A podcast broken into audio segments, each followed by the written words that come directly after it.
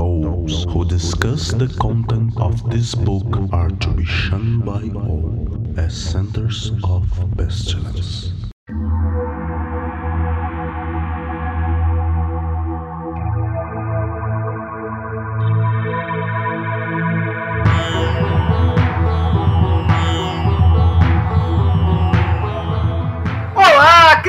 Do abismo! Está começando mais um Foco de Pestilência, o seu podcast sobre magia, iluminismo científico e outras experiências. E hoje estamos aqui para tomar um café, um café com pestilência, com alguns membros dos nossos apoiadores e apoiadoras do Foco de Pestilência que podem gravar com a gente aqui alguns momentos para conversar conosco.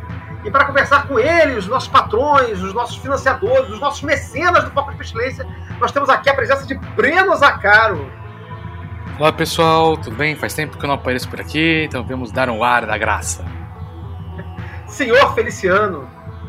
Agora uma maldição sobre o porquê e sua parentela, seja porque é amaldiçoado para sempre. Raquel Ferraz. É isso, minha gente. Peguem aí sua xícara de chá, café, seu drink, uma cerveja e bora conversar. E hoje teremos aqui as presenças ilustríssimas de Cissa Melo, Oi, pessoal.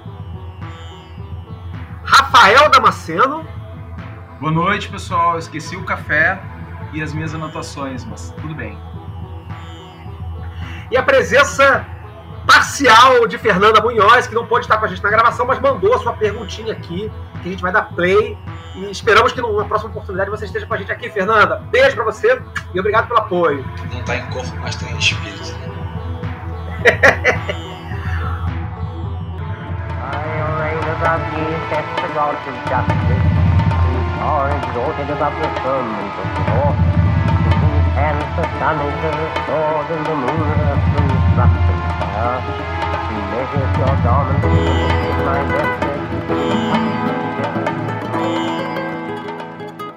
O Foco de Pestilência é um projeto do Calem, Colégio Adlux 79, uma moderna escola de ocultismo ocupada com a divulgação do iluminismo científico no século XXI.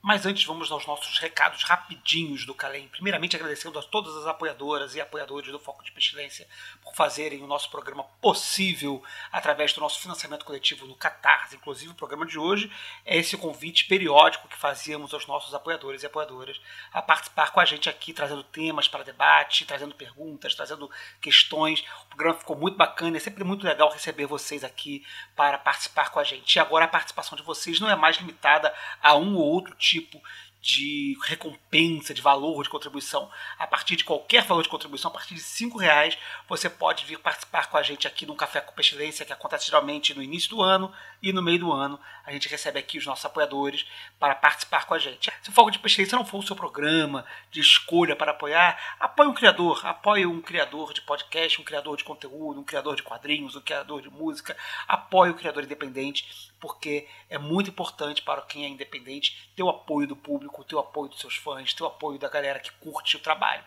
Para apoiar o Foco de Pestilência, se você ainda não é nosso apoiador, basta acessar catarse.me barra foco underline de underline pestilência e você a partir de 5 reais pode estar fazendo aqui o nosso programa acontecer mensalmente. É, o Calei ainda está sem calendário para o ano de 2022. A partir de fevereiro devemos começar a anunciar os nossos eventos.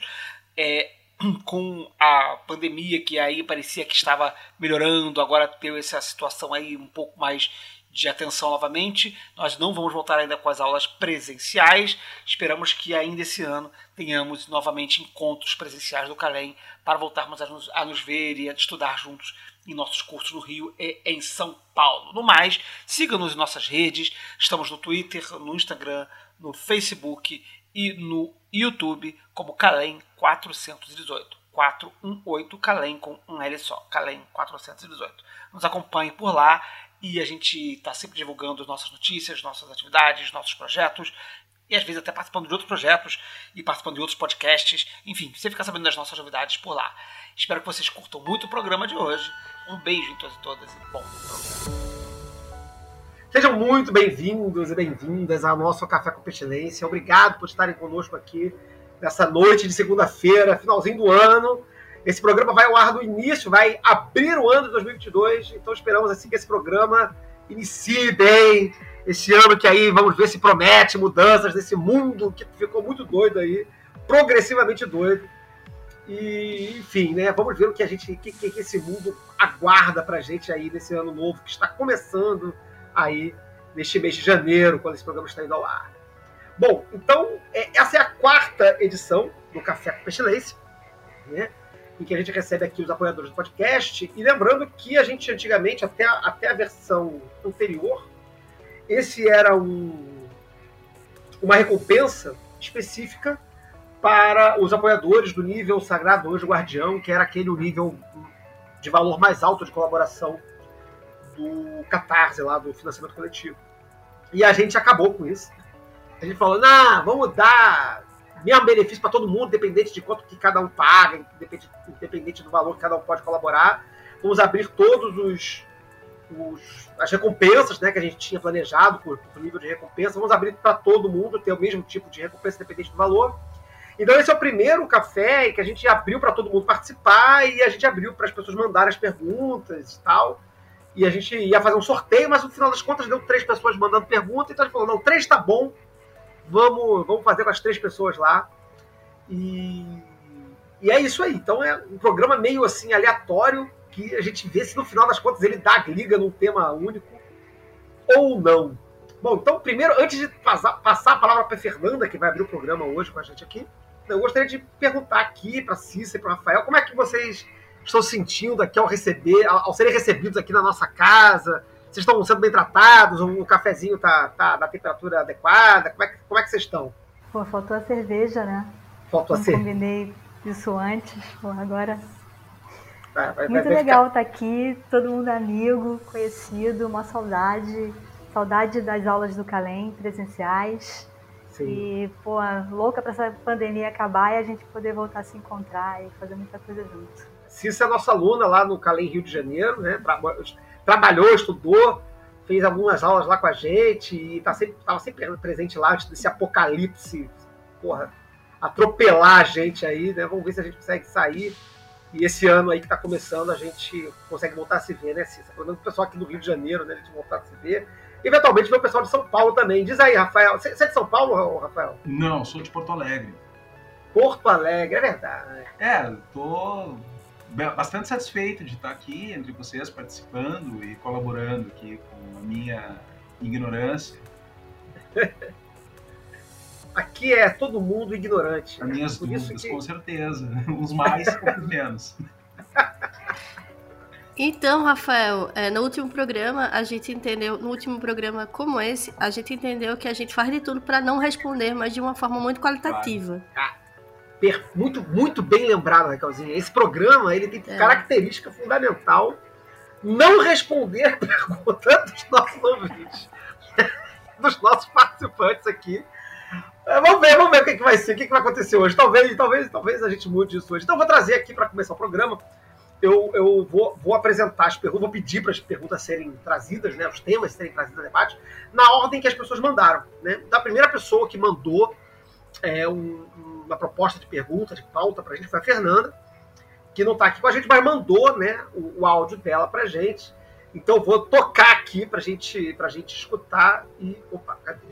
Vou botar o áudio aqui da Fernanda para tocar e aí a gente começa debatendo aqui o assunto que ela nos traz para este Café com Pestilência, quarta edição. Com a palavra, Fernanda Munhoz.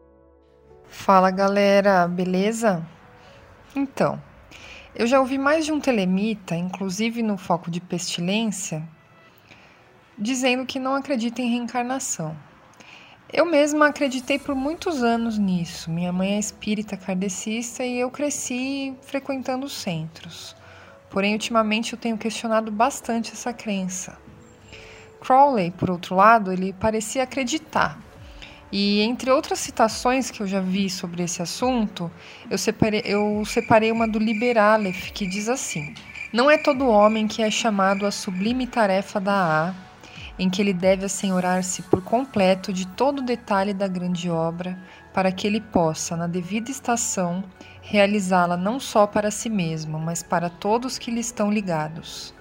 Existem muitos para quem, em sua presente encarnação, esta grande obra pode ser impossível, pois a tarefa que lhes é destinada no momento pode ser a liquidação de alguma dívida mágica, ou o ajustamento de algum equilíbrio, ou a resolução de algum defeito. Eu acho que seria bem legal vocês abordarem esse assunto. Reencarnação. Assunto complicado, né?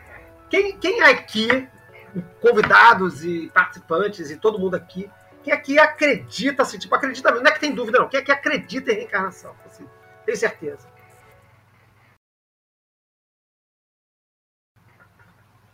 Ninguém. Puta, acreditar é uma palavra forte, né? Porra, é porra. É, a pessoa mal acredita em si, sei lá, ainda tá tentando botar confiança, assim, botar uma fé na pessoa e aí. É complicado. É, eu concordo muito com o Breno, é uma palavra muito forte. Acreditar, assim, ter certeza. Quem se sente mobilizado desconfiar. pela ideia de reencarnação. Isso é legal, porque tem, tem versão. Porque não existe um tipo de reencarnação ou, ou estrutura e teoria, né? Existem algumas ideias de reencarnação, algumas até são contra uma. são paradoxais, né? Se você pôr todas juntas. Tem algumas, alguns formatos desse pensamento que me atrai muito. Por exemplo, tem aquela, acho que se não me engano, a versão tibetana, posso estar errado, que meio que é uma pessoa. É, só existe uma alma no mundo e todo mundo é reencarnação em algum momento dessa mesma alma. Eu acho bonito porque é um super pensamento empático, né? Você não vai sacanear alguém que é você mesmo numa outra vida. Então tem versões que eu acho bonita, né? Mas assim, meter truco assim na mesa, é, já né, prefiro jogar todas as, todas as rodadas com tranquilidade, assim, e ver o que acontece. Raque- Raquelzinha fez um gesto assim, tipo, quando, quando, quando o Max, quando, quando o esse ano, falou assim, mas quem aí acha que, que vale a pena e tal, que pode ser um negócio? Raquelzinha fez um, um porém aí. Cara, é porque é muito complicado, né? Porque, enfim, meu pai é esse grande assunto. Porque minha criação o pai, é uma o pai criação... da Raquelzinha é, é quase um elemento extra aqui do, do podcast, tá sempre sendo citado, a tá gente- sempre presente. É. Um dia a gente convida meu pai para vocês ouvirem as coisas, né? Mas enfim, mas eu tive uma, uma educação muito católica e ao mesmo tempo que muito espírita e quando eu digo espírita é tipo não só a, a questão Kardec, mas assim é, umbanda, Vale do Amanhecer e aí se tinha a ideia muito forte do, do espiritismo. Então para mim é uma ideia comum. Só que com o tempo, com a vivência, começou a, a- não é que houve uma, um questionamento, mas é, é houve uma questão de isso é importante pra mim enquanto questão ou isso não é importante? Ou eu tô preocupada com outras coisas agora? Ao mesmo tempo que não desacredito nada porque eu acho que cada cada cultura cada filosofia vai ter sua sua visão do mundo assim, sua cosmologia e tudo mais. Então e aí muito engraçado eu tava conversando com uma pessoa que é judia e a gente tava conversando sobre esse tema reencarnação aquelas coisas né e aí, reencarnação? E essa pessoa me disse assim: olha, é, não existe uma, uma questão judaica com isso. A gente não tem uma questão com isso. Isso é uma questão em aberto, isso não é uma preocupação. E aí eu me encontrei muito na resposta dessa pessoa. Porque eu acho que isso é importante enquanto preocupação filosófica ou, enfim, de trabalho da pessoa. Se a pessoa, se, se a visão da pessoa é que trabalhando nessa vida ela vai melhorar a vida dela no futuro, interessante. Mas para Raquel, essa Raquel que eu sou, me importa muito mais agora e, e minha experiência corpórea de agora e, e essa coisa que estou vivendo. Então, a ideia de reencarnação em si, legal, bonito. Eu posso achar coisas bonitas como o Breno pontuou, mas eu, eu, eu não me preocupo tanto com essa questão. Então, não é que eu não acho que exista ou que eu acho que exista. Veja, eu não tenho nem lugar. É como assim, Raquel, e aí? Orixás, e aí não sei o que. Eu vou ter certa, certos sentimentos, assim. Mas eu não tenho como falar com propriedade, porque ó, orixá eu vou falar com muito mais propriedade, por exemplo, do que reencarnação ou não. E aí? Loucão. Mas eu gosto da ideia, por exemplo, da ancestralidade, que de alguma forma essa ideia do, do, do- de, de que tudo é uma alma só toca. De que de, de alguma forma eu tô conectada a outras vidas que vieram antes de mim. Que eu não sei se necessariamente é sobre reencarnação, mas eu, eu gosto da ideia da ancestralidade. Eu acho que deve ser uma preocupação, assim. Eu acho que a Raquel fala que não é uma preocupação para ela, porque ela deve se preocupar como com o mundo, anyway, se ela vai se reencarnar ou não. Mas tem gente, eu acho que de uma maneira geral, é bom para a humanidade achar que existe a reencarnação, porque a gente cuida melhor do mundo, entendeu? Se a gente vai voltar. Ah, olha aí, mas eu tenho, eu tenho uma, um, um, ponto com, com, com isso, que é um ponto meio cristão, assim, sobre esse papo do que é melhor para o mundo, mas vamos lá, termina aí. Não é isso. Porque aí eu vou tipo, fazer um contraponto antes do seu Feliciano vir aqui com as provocações dele da mesa que sempre são incendiárias. O Feliciano sempre dá uma, mas... discordo, eu acho que é... que Existe uma preocupação também, uma ética, de não achar que existe uma reencarnação, porque você precisa resolver agora as coisas. Estou falando dessa galera cristãzona, católica e tal. Você precisa resolver agora e não na próxima vida. Então você vive para consertar o agora. Assim. Então, também nesse ponto, a gente pode olhar um outro, um, por um outro viés a questão de como a gente se preocupa com o mundo, né? E como a gente se responsabiliza pelas nossas ações nele. Eu vou, trazer, eu vou tentar falar de um jeito não, não agressivo, porque eu acho que é uma opinião muito agressiva, com pessoas que às vezes têm têm a crença aí sobre a reencarnação, mas que pode existir um, um, um, grau de experiência dentro do que a gente chama, o que a gente entende enquanto sociedade de reencarnação, que meramente a gente não consiga rastrear. Tipo assim, você morreu e você vai ressuscitar, mas você não vai lembrar de nada. Então a conjectura sobre se tem é, reencarnação ou não tem que passar por se tem e se a gente é capaz de perceber, porque pode acontecer a gente não ser capaz de perceber. E aí, dentro dessa seara do ser capaz de perceber, eu vou, vou encostar aqui no caldo a retórica da reencarnação enquanto algo que legitima uma demanda de autoestima do presente ali, ou, ou daquela vida da pessoa, sabe? Ela precisa buscar uma resposta ou alguma coisa assim, e aí ele encontra no discurso da vida passada uma forma de construir um discurso para o que ela está vivendo. Tipo assim, é, a pessoa pega e fala assim: Ah, eu não entendo por que, tudo está errado na minha vida. Aí ela descobre na terapia de vida passada que ela foi. que ela incendiou um vilarejo, aí por isso ela está pagando. E isso traz conforto para ela sobre é, como ela está se sentindo hoje. Está quase uma reencarnação terapêutica, né? Mas para além disso, tem o lance das pessoas que têm afeição pela reencarnação, mas nunca ninguém ressuscita como, tipo assim, um camponês, um mendigo, uma pessoa que não tinha um olho. Todo mundo ressuscita na Idade Média, é um barão, uma coisa assim. Todo mundo foi um personagem maneiro de RPG, né? Todo, todo mundo conta, conta uma história legal, um background legal de RPG. Não, porque eu descobri que na minha vida passada fui uma feiticeira, e aí eu fui queimada na, na encarnação, fui, fui um poderoso Warlock, ou então fui um, sei lá, é sempre uma história épica, né? Ninguém, tipo, morreu de, de tétano porque, sei lá, furou o dedo no, no mansinho e se fudeu com 14 anos de idade, sabe? Assim. Mas assim, eu, eu tenho. A minha questão com, reencarnação, e sim, eu, eu, até trouxe um pedacinho, um negócio aqui do, do médico Walter Dias que o Crowley fala sobre reencarnação, mas acho que a citação que, o, que, que a Fernanda trouxe é, foi tão melhor que eu não vou nem fazer a leitura da minha aqui. Acho que ela trouxe um texto muito, muito mais interessante é, para abrir o debate, e eu acho que sim, eu acho que tem pouca, pouca dúvida, né? Assim, eu acho que o Crowley não deixa margem para muita dúvida de que ele acreditava em reencarnação, né? Mas o Crowley, ele, ele, ele vem de um fundo budista, né? A gente às vezes perde um pouco disso de, de, de, de horizonte, né? Parece às vezes que o Crowley pare Telema do, do vácuo, assim, né? Fez, fez, teve uma, teve uma, uma experiência mística impressionante lá no Cairo, e aí, porra, tirou toda uma doutrina do, do, do nada, né? Não, ele, ele tem um, uma influência muito, muito importante do budismo, né? uma influência doutrinária mesmo, assim. Né? Interpretações que ele faz do, do livro da lei é, são em cima de, de, leituras budistas do que está escrito no texto. Né? Então eu acho que era pouco provável que ele não acreditasse na reencarnação. Mas eu tenho esse problema, assim, do, do, do pode ser, né? Porque eu acho que pode ser não joga. É, a reencarnação, a ideia da reencarnação, assim, você meio radical também, que nem o seu Feliciano, assim, né, tá ela, ela implica num, num, num modelo de mundo. Se você, ou, ou, você reencarna de um jeito, ou você reencarna de outro. Você não reencarna de dois. o universo não funciona de dois jeitos diferentes. Assim, me parece que, que se ele funciona de um jeito, ele funciona de um jeito só. Ele não funciona de acordo com o jeito que você acredita, do jeito que você gosta, né? do jeito que você queria que ele funcionasse. Ele funciona de um, jeito só. Nessa perspectiva de que se, se, se, o universo funciona de um jeito só, não me parece nenhum dos modelos de reencarnação, para mim, Flávio, parece que faz muito sentido. Porque todos parecem muito assim prescritivos, assim, né? Tipo, cuidar do mundo, como você falou, né?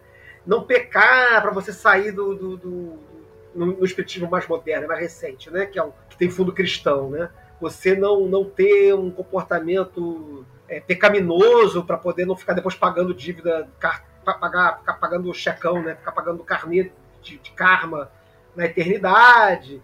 Ou, enfim, numa perspectiva de uma filosofia mais puxada lá para o Oriente, né? Enfim, se escapar de essas coisas todas, parará, parará.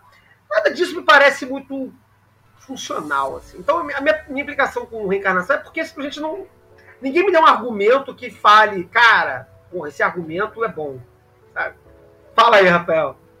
Oi, eu não posso dizer que eu, que eu acredito em reencarnação, porque eu já não acredito mais tanto em acreditar, assim. Uh, como o Peter Carroll fala, né, da crença como ferramenta, também não posso me dizer cético, eu, eu, eu prefiro pensar o ceticismo como ferramenta também. Uh, eu, tô, eu, eu, eu, tô aberto, eu sou. Eu, eu, tenho dúvida. E eu acho que é muito mais rico ter dúvidas. Claro que a gente não pode ter dúvidas sobre tudo o tempo todo, porque senão a gente não, não toma decisões e não vive, né? Fica paralisado. Com relação a essa questão, não sei, eu concordo com o Flávio Watson, uh, o universo não funciona de dois jeitos diferentes. Né?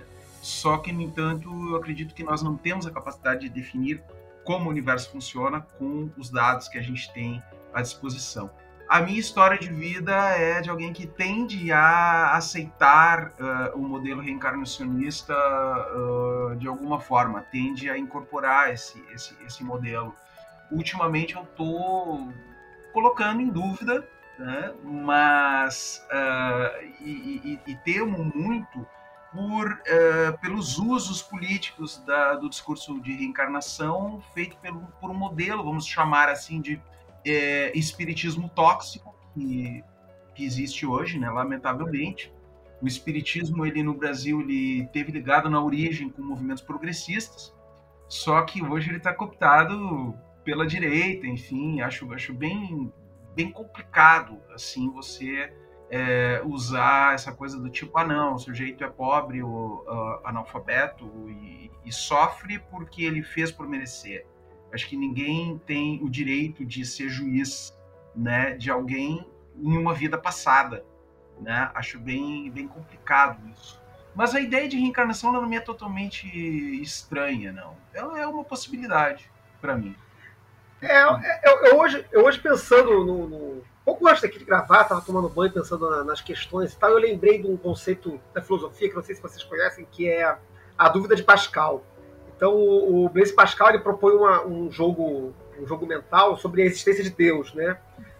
Se vale a pena, né, acreditar em Deus, né? Se acreditar em Deus é um, é um bom negócio ou não, né? E aí, em resumo da história, né, é tipo assim, se você não acreditar em Deus e Deus existe, a sua perda é infinita, né? A sua, a sua perda é absoluta, né? Você se fudeu. Quer dizer, considerando que ele existe e que ele vai te punir por você não acreditar nele. Também tem esse dobramento da questão, né?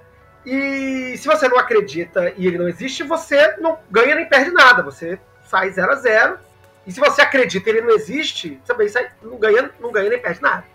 Então é um jogo, né, acreditar na existência de Deus é um jogo que, que não tem saída é, positiva. Né? Ou você não ganha nada, porque você não ganha nem a, nem, nem a, a salvação e nem, e nem nada, porque nada virá ou você se fode e vai pro inferno porque você não acreditou. E... Aí o Pascal fala, então, cara, considerando isso aí, é, é uma, é uma aposta razoável você botar suas fichas e acreditar em Deus, né? Porque, porra, né? Se, você, se ele não existir, você não perdeu nada, mas se ele existir, cara. Você... Então, mas, ô, Flávio, por isso que a gente estuda o livro dos mortos egípcio pra dar um, um opelé nessa parte e sair inteiro do outro lado. É, mas eu acho essa, essa, esse, essa dúvida de Pascal meio covarde, assim, né? Tipo, assim, você, vai, você vai acreditar só porque, tipo, porra, porque, porque o custo é alto, né? Tipo, é, é infinito, não é só alto, né? Tipo assim, é infinitamente alto, né? Tipo, assim, a perda é infinita, né? Mas é, é uma imitação muito complicada.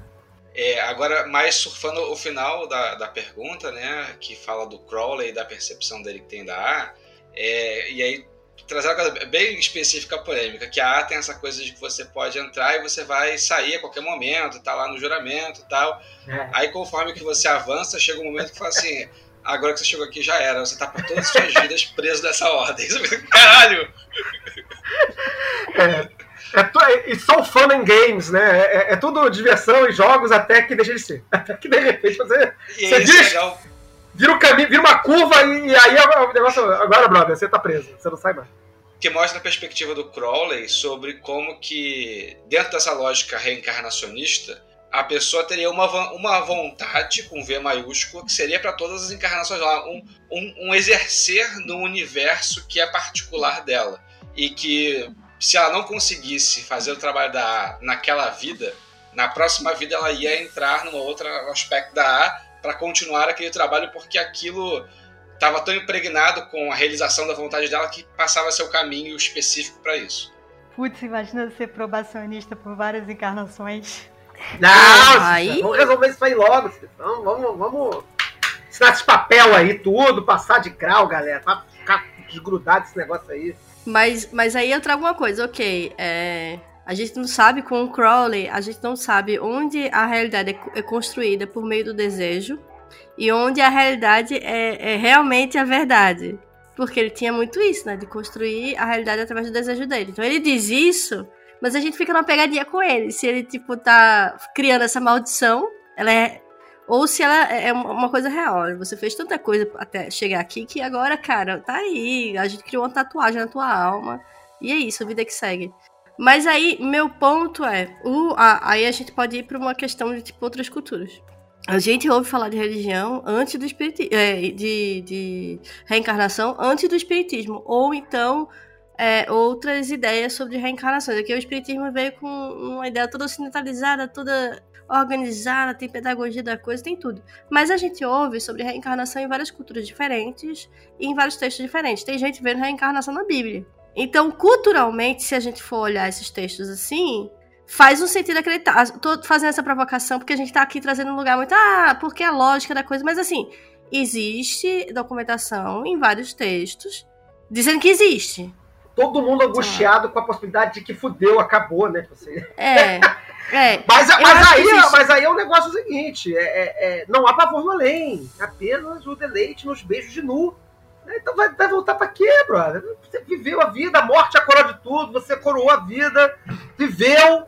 E Mas aí que você tá falando você isso- Ficar, ficar enrolando que não, na próxima vida. é- é- é- o rolê de próxima vida me dá um, me dá um nervoso.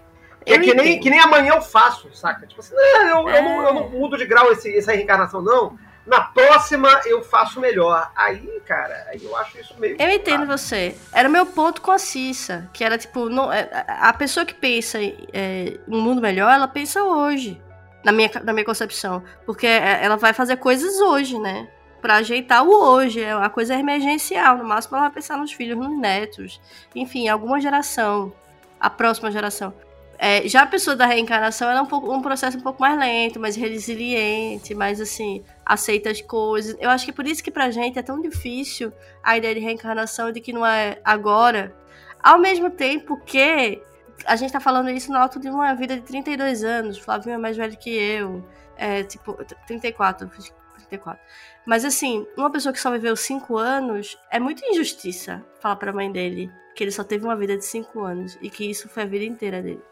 E aí é nesse lugar, é, é nesse lugar que às vezes, sei lá, eu não sei se é uma, uma, um- uma invenção humana ou divina, mas é nesse lugar que às vezes faz diferença sim, cara, se você morreu com 5 anos ou se você morreu com 60, do que você produziu.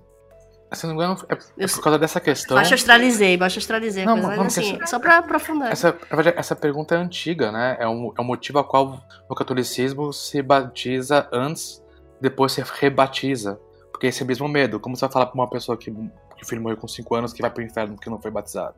Então criaram, veja bem, ali pra poder saciar as pessoas vivas, né? Por que, que a alma necessariamente tem um objetivo de ser, assim, que foi frustrado porque foi curta a vida? Pois é. Eu, eu, eu, eu, assim, eu, eu Flávio, é, eu sou dessa pe- pe- perspectiva que, o- que o Rafael trouxe, né? Tipo assim, né? é, Eu, eu bato muito nessa tecla de que eu não acredito em reencarnação só pelo choque velho da, da parada, assim, porque é, é sempre engraçado as reações das pessoas acho, quando, quando. Ah, mas como assim? Você é todo esotérico, faz magia e não acredita. Polêmica. É só pra causar, causar, causar climão, assim e tal. Eu, eu não, de fato, eu, eu não acredito, mas eu tô super aberto à possibilidade de que existe, assim, né? E aí eu tô pagando a, a aposta de Pascal no, no- no tema da reencarnação, né? Porque de repente eu posso estar aqui perdendo, né? Podia estar trabalhando melhor pra próxima encarnação ficar mais maneira, mas eu não, tô me preocupando com ela, né? Mas se ela existir, interessante. É, mas eu, eu acho que não. Eu acho que não. Eu, eu- eu- ah, no momento eu acho que não. Fa- Fala, Me ocorreu agora. Hum. E se a reencarnação você ganhar mais não tentando desvendar a passada? Você vai ter mais riqueza de experiência única e exclusiva do que se você buscar, porque eu era um lenhador, e aí eu tenho essa relação com a lenha e tal. E aí você Caralho, tomou você meio falou que um uma parada muito da maneira. vida. Ah lá. Cara, você falou, você, Gamificou. você falou um negócio muito, muito, muito bom. Muito bom. Porque Jogador de RPG. Não, porque essa- isso que, o- que o senhor Feliciano falou agora é, é. Porra, isso é irado, cara. Você pode fazer toda uma doutrina em cima disso aí. Porque. Eu não sei se isso acontece com todo mundo, mas eu vejo isso com certa, certa, certa frequência, né? A pessoa fala, não, eu descobri minha encarnação passada, e aí as escolhas todas da, da encarnação presente né, pa- passam a ser espelhadas na encarnação passada. Quer dizer, é, eu tô todo fudido, ou, enfim, tem X coisas pra fazer, porque na encarnação passada aconteceu outra coisa, então você segue a partir de um, de um, de um, de- um modelo pré-definido, assim, que te entrega. É ti- é tipo meio que acreditar em signo, no sentido mais é, é, é, elementar de acreditar em signo. Como se aquilo Tipo uma herança espiritual. É, tipo uma herança espiritual que você tem que, que honrar e sei lá. E, cara, isso aí é um, é um, é um, é um limitador de possibilidade horroroso, né? Você, você fica meio que, tipo assim, é, é, confinado num, num setup de experiências que vão estar determinadas pelo que a pessoa disse que foi sua encarnação, ou sua experiência, ou seu signo e tal. Pô, mas isso aí é ótimo, porque nos leva àquela pergunta. Será que o Crowley estava falando sério quando ele disse que se achava a reencarnação do Levi e do Edward Kelly e tal?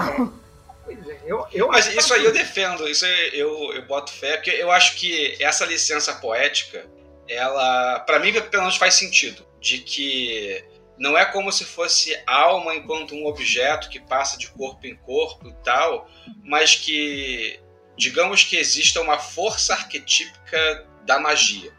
E aí essa força arquetípica, ela é manifestada através das pessoas que praticam magia, entre elas as pessoas que foram mais relevantes para o mundo contemporâneo sobre a magia, como Eliphas Levi, como Crowley, etc. Então essas pessoas, elas partilham alguma coisa entre si, um objeto etéreo. E talvez esse objeto etéreo possa vir do mesmo lugar, fazendo elas terem uma origem em comum, que, que, que temporalmente a gente enxerga como uma sequência, mas não necessariamente uma sequência. E que isso para mim tem uma lógica de que essas pessoas parecem para mim que estão conectadas de alguma forma mais sutil. Então, mas isso aí é o rolê da ancestralidade. Essa ancestralidade que não necessariamente é sobre sangue, mas é sobre uma ideia. Por exemplo, quando a gente fala de uma ancestralidade é, de lésbicas, as lésbicas que vieram antes de mim, de alguma forma a gente se conecta por questão de luta, enfim, a gente vai falar sobre várias coisas. Pianistas, pianistas, aí tem a ancestralidade lá dos pianistas, não sei o quê. É Por isso que é, eu falei no início que eu acho que a ideia de ancestralidade me é interessante, porque você está conectado de alguma forma sensível, é tudo nesse lugar muito delicado e sensível, que a gente não consegue, não é uma questão sanguínea, né, essa coisa que, tipo, eu vou fazer um exame de sangue, e aí eu vou descobrir você na minha árvore genealógica, mas de alguma forma a gente está conectado e, e- e a gente, a pessoa que veio antes é tão importante para mim, que é de alguma forma parte de mim. Mas você está falando tipo aquele negócio de ter uma memória atávica, é isso? Ah, acho que nem só memória atávica. Mas é, é, eu acho que você foi mal profundona, assim. Eu não sei se é esse imaginário coletivo ou uma coisa que, que a gente tá aqui junto, construindo, que não é, não é só meu corpo. Ou talvez seja só uma questão de, tipo, construção de vida. As pessoas se, vão se construindo. Sei lá, a gente falar o quanto o Crawl. A gente falou isso na festa da lei. O quanto o Crawl é importante pra gente. De alguma forma a gente se sente ligado a ele num lugar tipo vovô, escrotinho e tal. Mas assim, se Crowley não existisse, a gente não existiria hoje fazendo isso que a gente tá fazendo isso hoje, talvez? E aí por isso a gente tá ligado de uma forma tão louca, mas assim, até alguém levantar e dizer, ah, eu sou a reencarnação de Crowley. Aí, aí É. a gente vê, mas sei lá. Eu, eu gosto de pensar essa história do, do Crowley ser reencarnação do Levi, do Don Di, nessa perspectiva que, que a Raquelzinha está chamando de ancestralidade, né? Tipo assim, não é que de repente ele literalmente é o espírito encarnado do, do Di, né? Ou do, do Levi. Porque o Levi estava muito perto ali, mas porque ele está representando essa continuidade, né? Eu gosto dessa ideia de tá, você tá não necessariamente no sentido literal de carregar o espírito, né? Da, da- o espírito morto da, da- daquele, daquela pessoa do passado, ou enfim, dependendo da teoria em reencarnações, né, algumas, se não me engano, algumas teorias budistas, eu não sei agora perfeitamente qual linha, é que, que é, o- as reencarnações elas não são transmigrações no, no sentido grego, né? Que, que essa ideia vem, vem na, na nossa cultura ocidental, vem, vem da Grécia, né, a ideia da transmigração, né? Mas no, Oriente tem, tem umas ideias de que é fragmentado, né? você divide em agregados diferentes que são recombinados e aí você reencarna como não exatamente aquilo que morreu, mas como um monte de pedacinho de outro monte de outras pessoas que se reagregam e reencarnam, né? Então não tem uma ideia de identidade per- perene, né? Na verdade, é- são esses agregados que vão se, se reajuntando, se recombinando, né? E formando novas Que é o identidades. que acontece com os átomos de fato, né?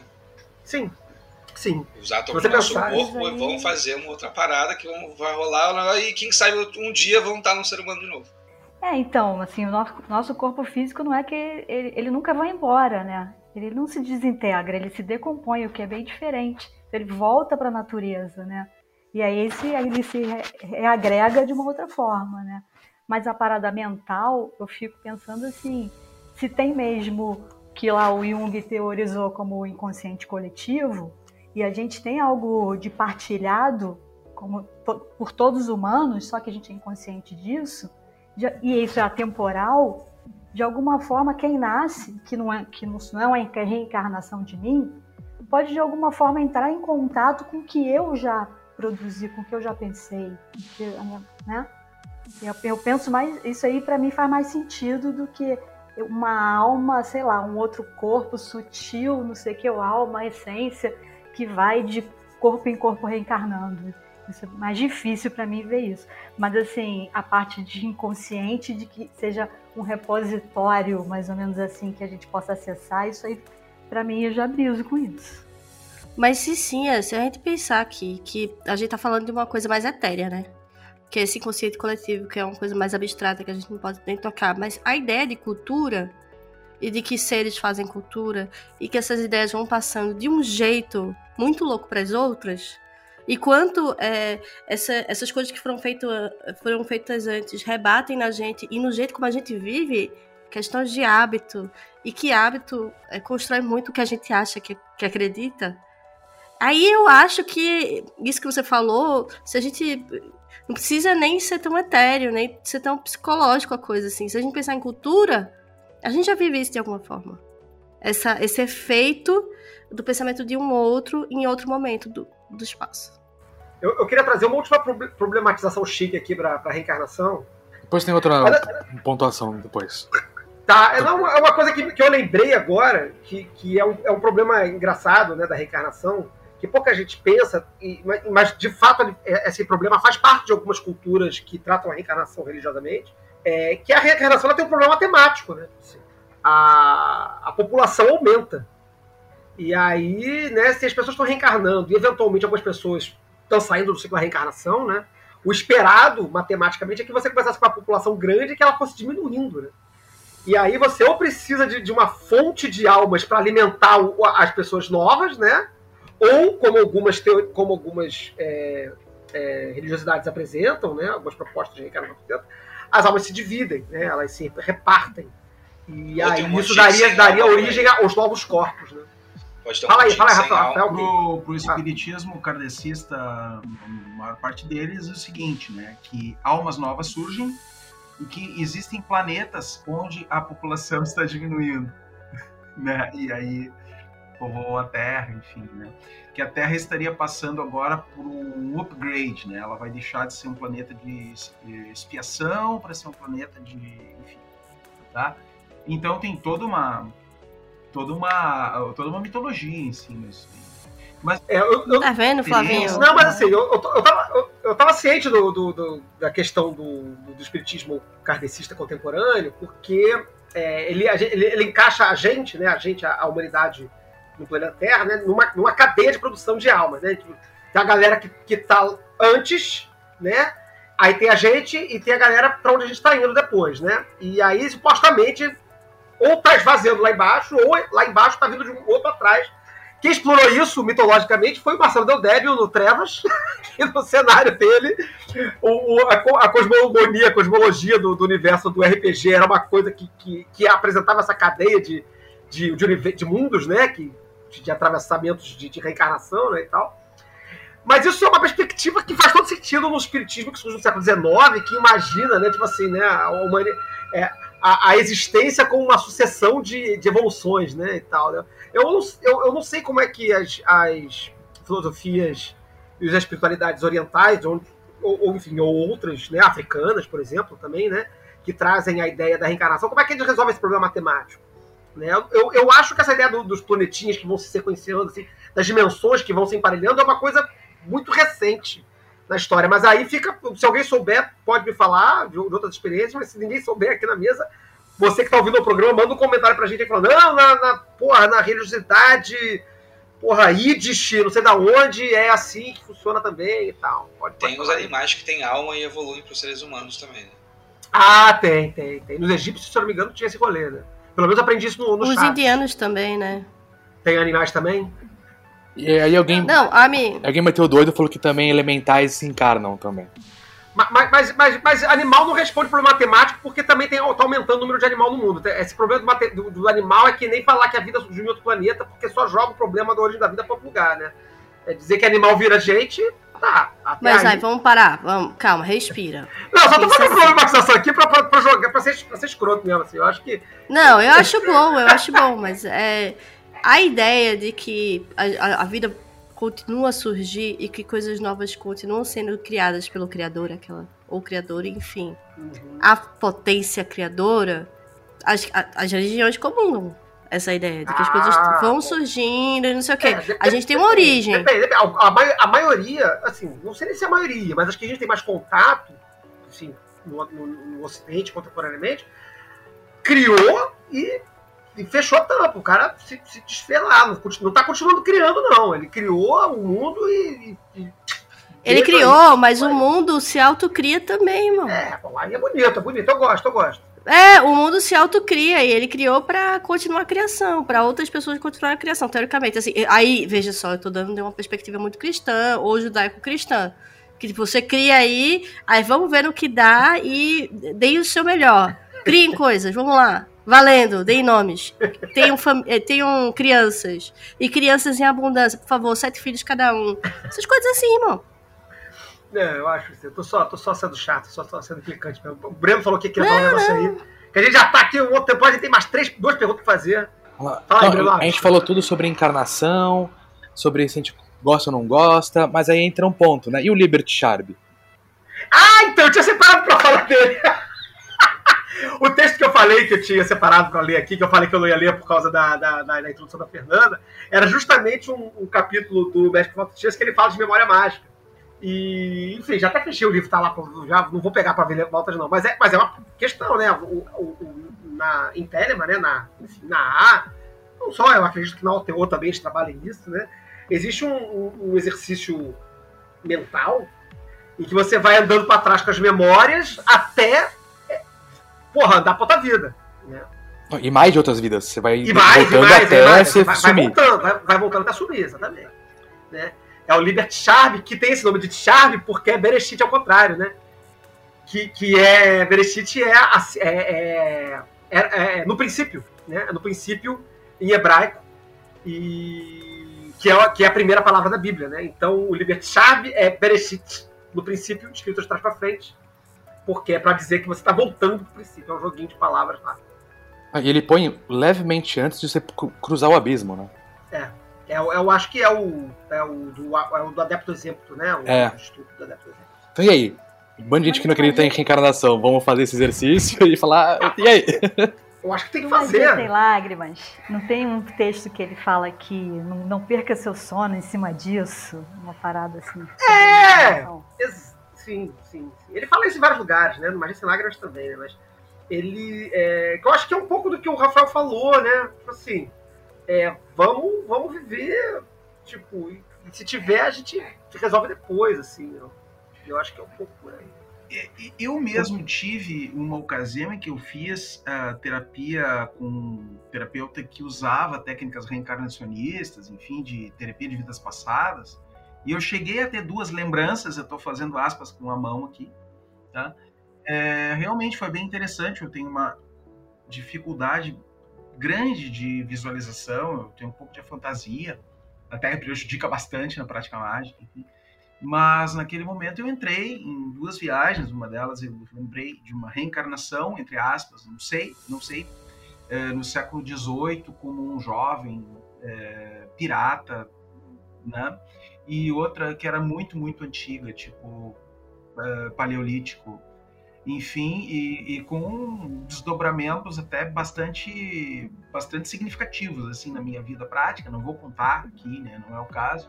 Mas eu fico pensando, né? Pode ser tudo da minha cabeça. Eu não tenho certeza absoluta de que aquilo ali não foi uma criação do meu inconsciente, um material para uma terapia, o que foi ou foi realmente uma lembrança de vida passada.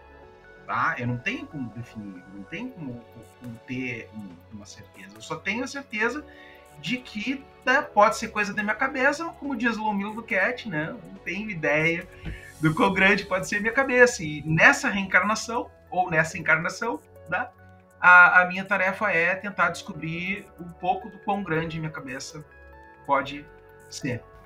É isso. Maravilha. Acho que a gente, ao contrário do que o Breno falou, a gente não falou tudo, a gente falou muito pouco. Eu acho que a gente também não respondeu a pergunta do Fernando.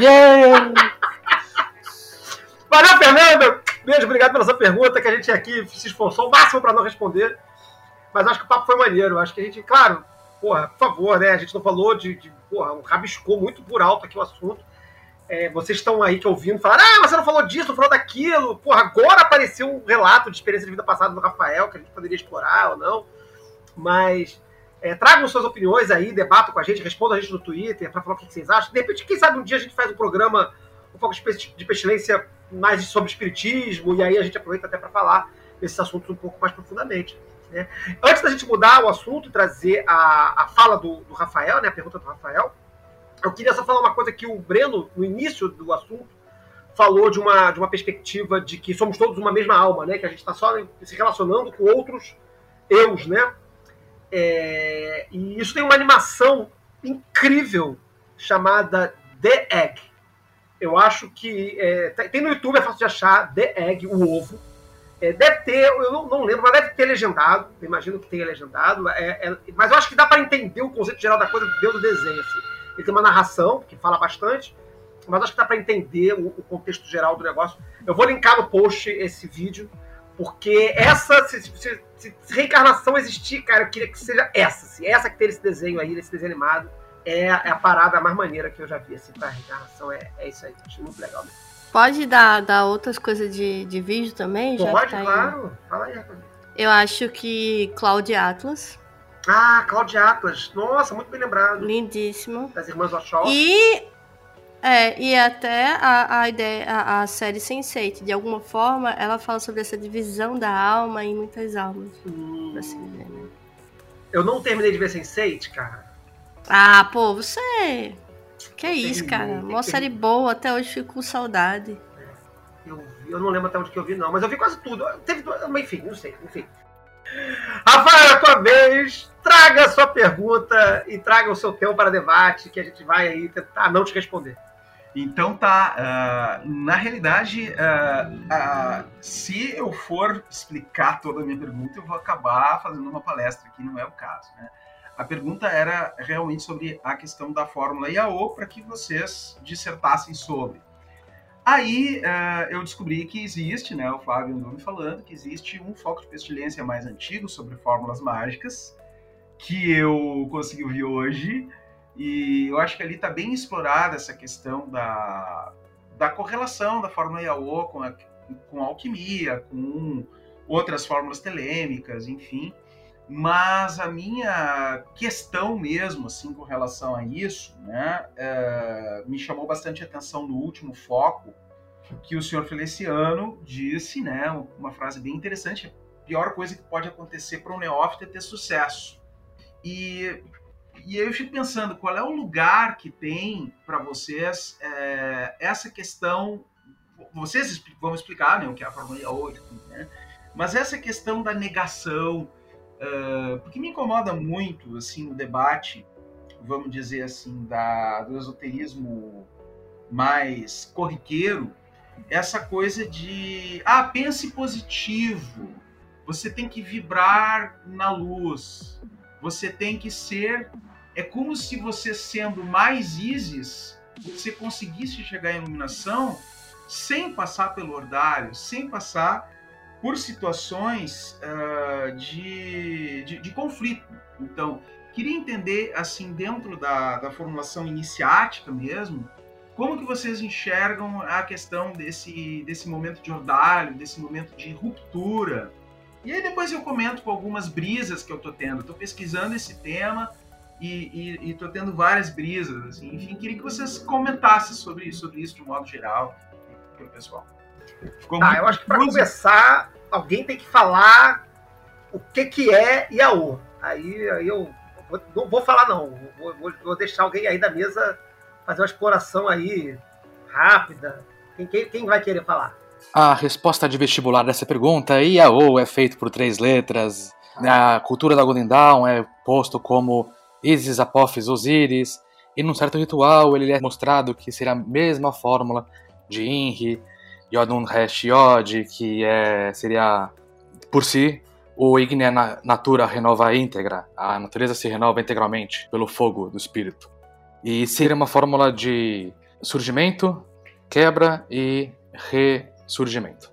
Vou dar uma versão cômica polêmica, né? Que Yaô é, é, é a versão telêmica do pelo amor de Deus, Deus intervenha porque eu não aguento mais isso. Você tá lá, tipo assim, você está num lugar de paz e aí de repente as coisas começam a dar errado na sua vida a tal ponto que você consegue contemplar assim, aqui é o meu limite. E aí, em geral, quando você só vai chegar a contemplar o seu limite quando você estiver muito fodido.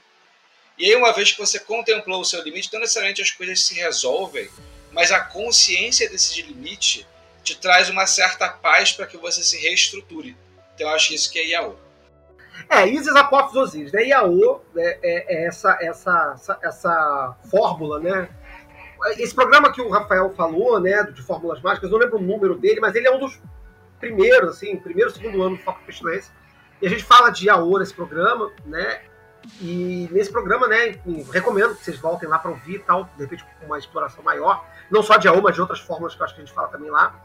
Né, mas é, o Iaô são essas três, essas três letras, né, que são de Isis, Apophis e Osíris. Né? Isis seria a representação da ideia de uma natureza é, pura ou enfim, original. Acho que, na verdade, melhor do que pura seria a ideia de uma natureza original, de uma natureza ainda é, é, é, é, é sem, ser, sem ter sido explorada, sem ter sido tocada. Apophis é um deus egípcio que representa a destruição, né, o fim, é o apocalipse, né? Então, Apophis, ou Apophis se torna o meio da fórmula em que da natureza você chega a um momento de destruição, de queima, de, de, de, de arrasado, né? E aí surge Osíris, que é o deus que ressuscita, o deus que é reconstruído depois de morto, né? No mito de Osíris é o deus que é despedaçado e refeito. E aí o símbolo, aí entra o símbolo de Osíris, que é aquilo que depois de ser morto e refeito torna-se divino. Né? Então essa fórmula ela, ela descreve esse processo de que uma, há uma natureza intocada, que é queimada, que é destruída e que é renovada e, enfim, que retorna não só como era na origem, mas que retorna de, é, de forma divina, né? E é por isso que é feito esse cruzamento lá no ritual do hexagrama, em que você é, é, é compara com Inri, né? Em que vai dizer que pela, pelo fogo a natureza se renova, né? Vai, vai, vai pegar a palavra Inri, né? Da, da, da cruz de Cristo e vai dizer que, que aquilo significa que pela natureza, é, pelo fogo a natureza se renova. E aí isso é muito usado para falar de, de, processos iniciáticos, como, como o, o, Rafael falou, né? A gente tem uma série de, de cerimônias de iniciação que representam esse, essa fórmula. Né?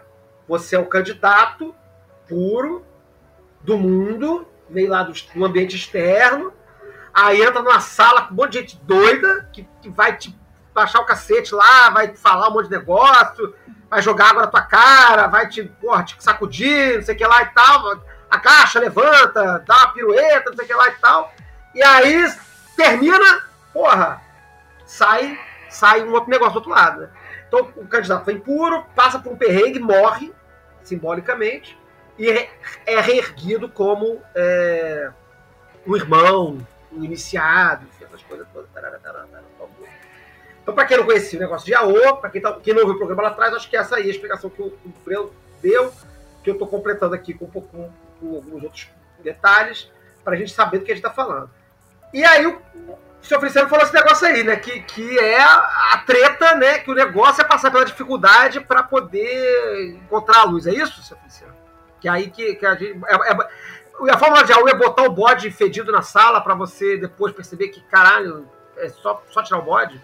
É, eu, eu acho que. Nossa, você falou agora, me lembrou do, do momento que a gente teve recente no ritual. E aí tinha um momento de ouvir música. E aí o Flávio fez uma playlist e a caixa não deu conta da, da, gravidade da coisa, né? Aí começou a rasgar e tal, não sei o quê. E a gente ficou muito angustiado. O que, que faz? Será que troca o cabo? Será que faz isso? Será que faz aquilo? E aí, muito tempo depois de ter sofrido aquilo tudo, emergiu tipo assim: a gente podia ter só botado o celular no chão e ouvido. E a gente, a, a gente só teve a certeza dessa resposta porque a gente passou por esse período sofrido de tentar por quê, como que a gente vai fazer. Então, se fosse uma coisa, meramente alguém tivesse falado, ah, vamos fazer assim, eu acho que a gente não teria é, é passado por essa experiência e aprendido assim existencialmente. Tipo, da próxima vez que uma, uma, uma, coisa dessa acontecer, eu acho que a gente vai tentar pelo menos pensar assim, será que tem alguma coisa óbvia que a gente não está resolvendo aqui, tipo assim, será que não é só tipo assim, puxar a cortina? E eu acho que isso nos agrega muito mais do que se alguém desde o início tivesse falado assim, ah, qualquer coisa bota no celular no chão. Tá.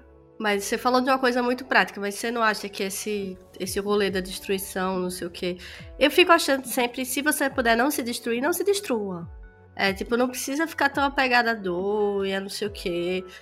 E, eu não tô falando que do tipo, a vida não tem dor e que não é importante. Mas eu acho que tem uma coisa que é importante, pelo menos para mim, dessa fórmula, que é uma, uma descoberta sobre esse lugar mais sombrio, assim.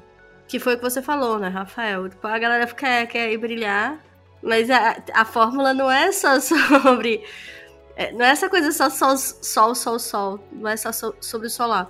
E eu acho, e que também tem o lugar da iniciação, que tem um ganho de você se descobrir, e aí você vai se descobrir até no quartinho que tá lá escuro, fechado, não sei o que, que você não tem coragem de entrar.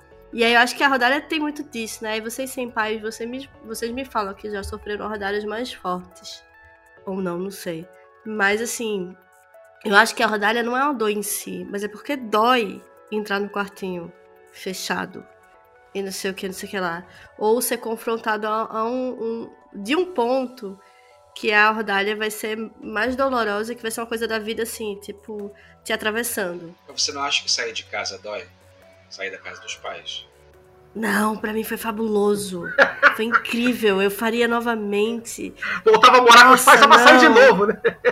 Nossa. Pra ela nossa. foi na fase de Isis a saída, né? Nossa. A casa dos meus pais era. Era. Não. gente, meus pais são maravilhosos, não é isso? Mas era assim, do tipo para mim era uma grande dor morar com os meus pais. Quando eu fui para casa, quando eu saí da casa dos meus pais, o, o que seria sofrimento pros outros, assim. Então você já tava na fase apófis. É, já tava assim, ah! mas amigos, eu sou muito do apófis, né? Eu gosto da destruição. Mas pegando, ah, pegando, destrói tudo. Aquela pode... que você falou, eu, eu, concordo que não tem que ter sofrimento, assim, não é uma, não é uma busca masoquista. Não é tipo assim, não, ah, então, eu tenho que sofrer é porque às vezes dói. valer. É. Mas É. coisas que saem da nossa zona de conforto vão ser dolorosas, assim. A escolha de terminar um relacionamento sempre é doloroso, por mais que depois você fale assim, nossa, melhor coisa que eu fiz, não tinha nada a ver e tal, mas a escolha sempre vai ser uma escolha muito dolorosa. Mas, gente, vocês não acham assim, todo o processo mágico implica, e, e vários da vida implicam nisso, nesse processo de AO, nessa destruição, assim, eu concordo que não necessariamente tem precisa ter sofrimento, mas sempre tem perda. Alguma coisa tem que sair para dar lugar para uma coisa nova. E aí você tem que dar tchauzinho para aquela coisa, às vezes é mais doloroso, às vezes não. Mas assim, é, eu não vejo como não passar por esse processo, né? E aí é muito legal porque assim, é, se não tem reencarnação de uma vida para outra, dentro de uma vida a gente tem várias reencarnações, né? Opa! Aí, aí. Mas, Ou falando que, que as perguntas vêm aleatórias, a gente vai começando a conectar sem querer aí. ó, mas eu tava lembrando de vocês falando isso, mas tem uma música muito bonita, e eu acho que é isso que eu quero trazer, do Edu Lobo com Vinícius de Moraes, que ele fala assim, ele fala sobre se apaixonar. Ele, ele fala assim, olha, é, doeu, porque, é, porque doeu se apaixonar, não deu certo, mas me fez bem. E a pessoa tá feliz só porque se apaixonou, assim. Então vale a pena se apaixonar, mesmo que doa. E aí eu acho que essa dor que a gente tá falando aqui é, é a dor que, do tipo. Mas vale a pena, você tá fazendo porque você quer fazer, porque, do tipo. Não é no masoquismo, mas é porque, tipo, é melhor amar e ter uma experiência sobre isso do que não amar e ser covarde É a e dor da ficar. tatuagem, pô. É, porra, total, porra, você foi cirúrgica, é a dor da tatuagem, é a dor do amor. Tatuagem e, e aprender a andar de bicicleta. São do- dois ritos de passagem, né? Que, ai meu Deus do céu, os povos tradicionais fazem isso, fazem aquilo, mas para nós, ralar o joelho, aprendendo a andar de bicicleta é normal, faz parte. Fazer uma tatuagem dói, e aí? A pessoa faz. As pessoas pagam por isso. E desejam muito. Mas, ó, Rafael, somando com a sua pergunta, é, dando uma de. Do, que o- o- do, que nem o, o Atar, acho que pra cada um, essa questão ela vai bater um canto. Gente que é muito positivo demais e tudo é alegria, iluminar que tem apófis, que, sofre, é, eu acho importante. Mas tem gente que tá tão já na fase destrutiva e nada tá bom, se ilumina outra coisa. Olha, tem mais coisa pra frente. Tem gente que tá naquele tédio do nada, fala, olha, tem a fase de Isis né? Onde, como é que, quando é que você se lembra que você brinca como, como se fosse criança? Que te entusiasma que nem que você não vê o tempo passar. Então eu acho que é, às vezes as pessoas também fe- fetichizam cada uma das partes, né? Então tem que ter sofrimento, tem que ter entusiasmo infantil, tem que ter uma esperança de renovação em coisas que também às vezes não se renova, né? É só um término mesmo, né? É, Capo Dracones, né? Tem então, sim, acho que depende, depende. Acho que no caso, a gente tá do que tá trazendo de pessoas que são muito por exemplo, é muito tudo alegria, tudo aprendizado. Fala, cara, calma, sofre um pouquinho, é importante no, no, no processo. E para outras pessoas que estão só na sofrência, tipo, com- sai do so- so- sofrimento, né? Dá o próximo passo, tem mais vida pra frente. Faz sentido? É, eu, Sim. eu- eu- Mas, ó. Ah, fala aí. é, não, só pra fazer uma pontuação aqui, antes da gente caminhar. é, eu tô gostando muito da forma que a gente tá abordando o assunto, porque, pô, a gente tá falando de magia, né? Esse aqui é um podcast de magia. A gente pegou uma fórmula mágica. E a gente tá falando da vida, né? Tipo assim, porra, namorar, fazer tatuagem e, porra, ter problema na vida. E eu acho que, que não acho que isso tá fora do tópico, não. Acho que é exatamente sobre isso, né? Dizer, a fórmula mágica, ela é um símbolo, como tudo na magia, né? É um sistema, a, a- a prática mágica é um sistema de símbolos que você faz para afetar a, a sua espiritualidade, né? Ou, ou a sua mente, enfim, né? Esco- Escolha, escolha o framework de trabalho que você preferir, né? Mas o- o- o- é um, um conjunto de símbolos que você usa para ativar determinados espaços do seu espírito. E eu acho que essa fórmula de Aô, ela tem, ela tem uma característica que eu acho importante, que a gente, que a gente falou né, aqui o tempo todo, mas que eu acho que, que vale iluminar essa característica, é que elas são, ela se constitui de, de três vogais que você quando vibra né, no ritual, né, por exemplo, né, é, a gente vai de repente falar um pouquinho sobre a questão telêmica aqui, né, mas quando você usa ela, por exemplo, no ritual como um ritual maior do hexagrama ou como no ritual do Rubi Estrela, em que você fala Yaô, né, a, a, se você vibrar bonitinho assim, tipo gostosinho, as vogais elas vão passando de uma para outra quase sem ruptura. Você não fala I, A, O. É muito mais O.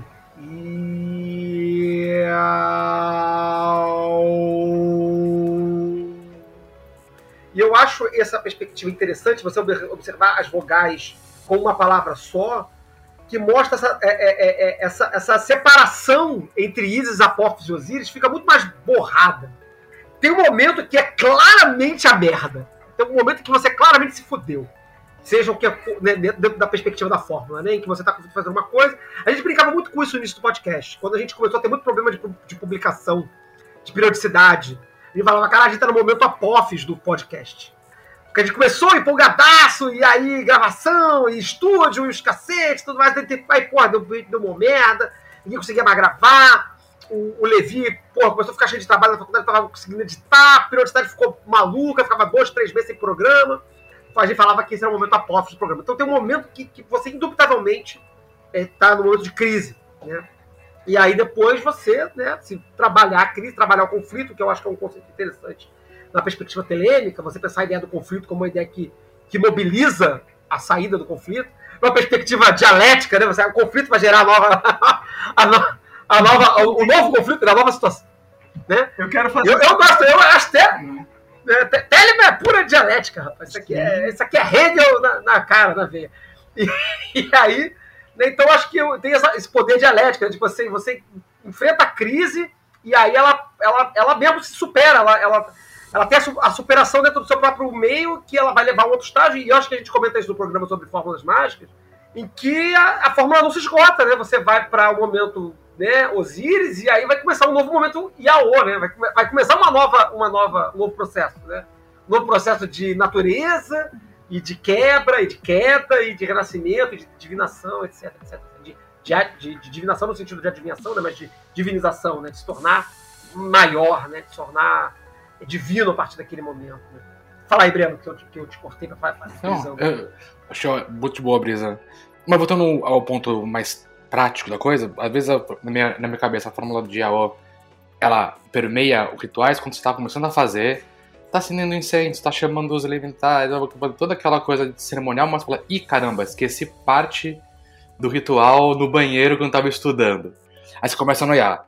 Ou você começa a fazer toda a parte ritualística, e aí você percebe que eu acho que o, o bicho não vai descer, não. Acho que deu ruim aqui.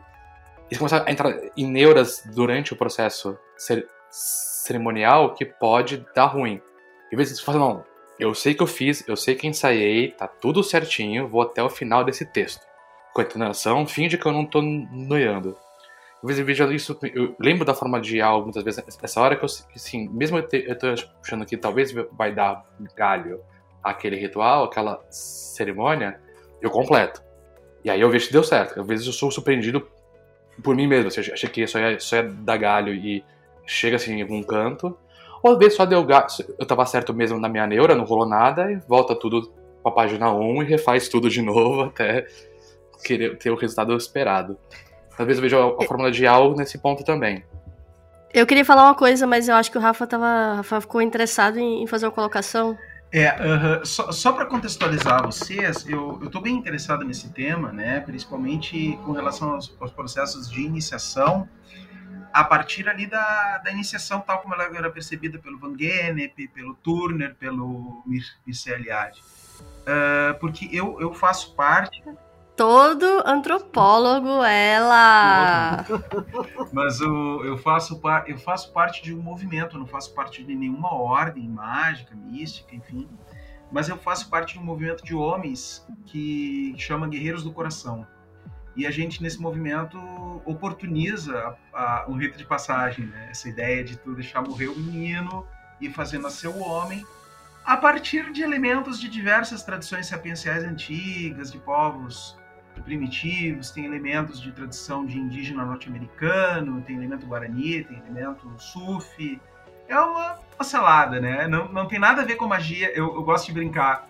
O movimento não tem nada a ver com magia, só que, só que sim. Eles não sabem, mas tem. Né? E a partir disso eu, eu, eu, eu, eu me interessei bastante. Quando eu descobri a fórmula EAO, eu, eu, eu pirei, né? Enlouqueci e tô brisando um monte nisso. Né? E com relação a isso que o Flávio Watson falou, né, da, da dialética, eu justamente separei aqui um, um, uma frase do, do, do Liberaba, né, que é no capítulo 5 que ele fala né, da, da Fórmula 8, assim, explicando ali da, da, prática da meditação, que vai existir o prazer tranquilo, que é Isis, que tá tudo bom e tal, enfim, tudo se sentindo bem. Aí vem um momento de depressão, noite negra da alma, que o Apophis. E aí é, ele segue. É seguido pelo erguimento, não de Isis, mas de Osíris.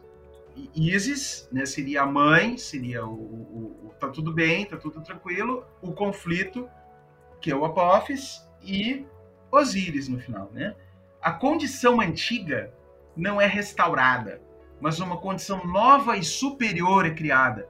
Essa frase aqui parece que eu estou lendo Marx.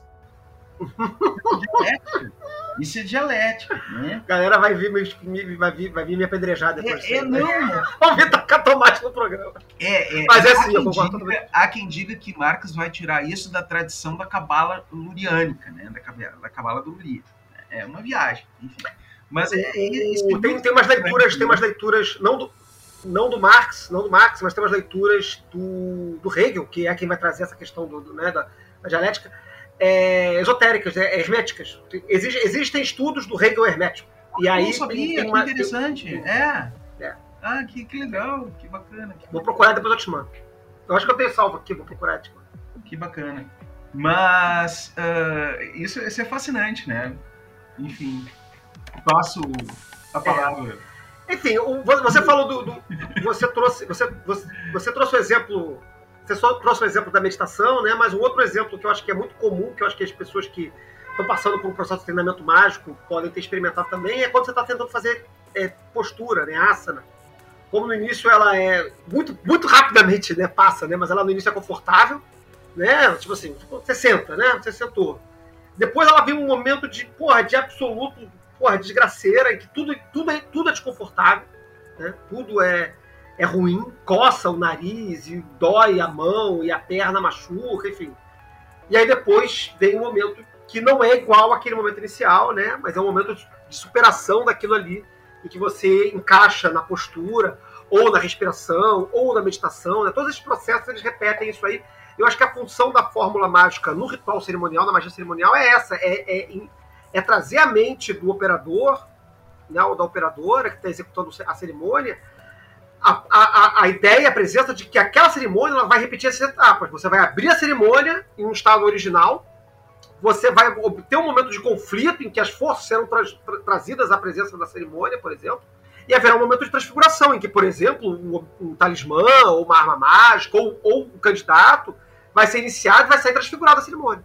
Então, a, a, a fórmula de AO, ela, ela, ela vai trazer essa mensagenzinha de ori, original, é, é, estresse, né, conflito e renascimento glorioso, né, quase como um Cristo que vive, morre e, e ressuscita né, corpo glorioso. Né, essa mesma narrativa né, de, de re, re, restauração que não é que não volta para o original, né, que vai, vai para um outro. O Crowley ele inventa uma novidade que, é, que mete um, um VAV no início e no final, e aí vira via off, via off, ou fia off, que, que assim, ele dá uma explicação meio mais ou menos, né? De que o objetivo dele era, era somar 93, né? Era dar 93 na conta do, do Yao, né? Meter um VAV no início e no final para poder somar 93, e dizer que, que você começa é, humano, passa pelos, pelas, pelas etapas de Yao, né? De Isa, Apophis Osiris, e e na impossibilidade de se tornar um deus entre homens, você se esconde como homem para continuar vivendo entre as pessoas. Né? Então você volta à condição de humano, mas modificado pela, pela experiência de, de, de Osíris. Né? Mas é, no final das contas ele não, não enfia, ele enfia isso no, no, no oh meu Deus, no ritual maior pentagrama telêmico, que é o fugiu o nome agora. Monstro Rubi? Não, não o outro, que é dá saltinho, dá pulinho. Reguli. Reguli. É, caralho. Tá, tá no Reguli, mas não tá no Rubi Estrela. É isso que eu ia falar. No Reguli aparece o Via Off, mas no Rubi Estrela não aparece. Essas macetadas do Crowley é, são muito interessantes você ficar fazendo, contando historinha, mas no final das contas o que vai, vai, a gente vai usar mesmo vai ser o bom e velho Yahoo, a não ser que você queira usar o Via Off só para ser telemita e dar 93 no, na Fórmula Mágica. Tá respondido, Rafael? A gente te enrolou. Na verdade, está muito bem não respondido, né? Como é a proposta. yeah. né? Muito bem não respondido. É, mas ah, e, e, e, e, esse assunto aí se tem pano para manga, assim, um monte de pano para manga, né? Tem. Eu fazendo correlação com o Paracelso, né? Aquela ideia do veneno em pequenas doses é remédio. Hoje em dia se fala muito em hormese, né? Que é um conceito que, é, que vem da biologia, né? Que, que tem a ver com Sim. isso também, né? Você se submeter a pequenos estresses para né? fortalecer. Né? A vacina tem por base isso, né?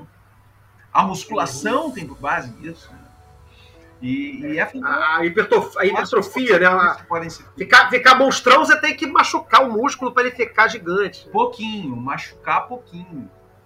É, é, é, eu, acho que, eu acho que a gente tocou no início da conversa, o, o seu Feliciano e a Raquel, eu acho que a Cissa também trouxe isso, é, para não transformar a percepção da fórmula num, num sofrimento desejável. Né? Ah, vou me jogar na desgraça para poder virar Osíris do outro lado. Né? Eu acho que não é isso, né? Não é, não é uma ode ao sofrimento e ao esforço, nem nada disso, né? É um reconhecimento de que os processos de transformação passam por processos de crise. Eu acho que é mais isso que a fórmula traz à memória do que simplesmente dizer que você tem que se jogar num bananal de desgraça para poder virar, virar Deus do outro lado. É, é o, o grande ponto é o, é, o, o, é o do Apófis aí, eu acho que ele está mais ligado, nem sempre, né? Mas a maior parte das vezes com o medo, né? O controle do medo. Quando o medo bate, eu apófise e tu enfrenta e passa. Sei, né? A, a, a ideia do medo é boa, eu gosto. Que eu tenho é o outro, que é bem diferente, não sei como é que é dentro das ordens telêmicas, enfim. Mas é isso, gente, eu tô contemplado. Vamos para o próximo, então? Vamos lá. Muito obrigado, Rafael, pela sua participação, pelas suas perguntas. E vai continuar com a gente aqui, conversando com a gente, porque agora chega a Cissa para trazer a sua, sua questão final para nosso, nosso programa, aqui, para o nosso último módulo. Então, eu vou aqui defender minha tese de por que, que eu acho que o Hash merece um foco de pestilência só para ele. Então, assim, não é bem uma pergunta, né? Podia falar de um tema e eu escolhi só o Hash como tema, não fiz nenhuma pergunta. Porque eu acho que é um tema tão. Sei lá, eu tenho tanta pira com o Hash que eu acho que, porra, dava fácil pelo menos um episódio do Foco de Pestilência, se não dois. E por que, que eu acho isso? Porque, assim, cara, vocês já pensaram, já contaram quantas divindades tem no Hash? Fora as quatro, tem, né, é, tem Nuit, Hadith, Rahorquit, tem Mentu, tem... Aí eu tava brisando outro dia falando, cara, se a gente pensar que os sinais, eles também estão ligados a divindades, pô, a gente faz uma lista interminável de divindades, só das divindades, de falar da simbologia de cada divindade, puta, tu já, sei lá, quantas horas vai levar para falar disso. Né? Sim, se, se, os quatro rituais, né? Pois é, é. para uma entidade, é para uma, uma, divindade. Só disso, né? Sem falar dos gestos, né? isso, né? Isso. Aí o que, que tem mais? Tem aqueles conceitinhos de K, Q e Cabs, que, pô, não sei se todo mundo que está ouvindo sabe o que, que é, mas, mas quer saber.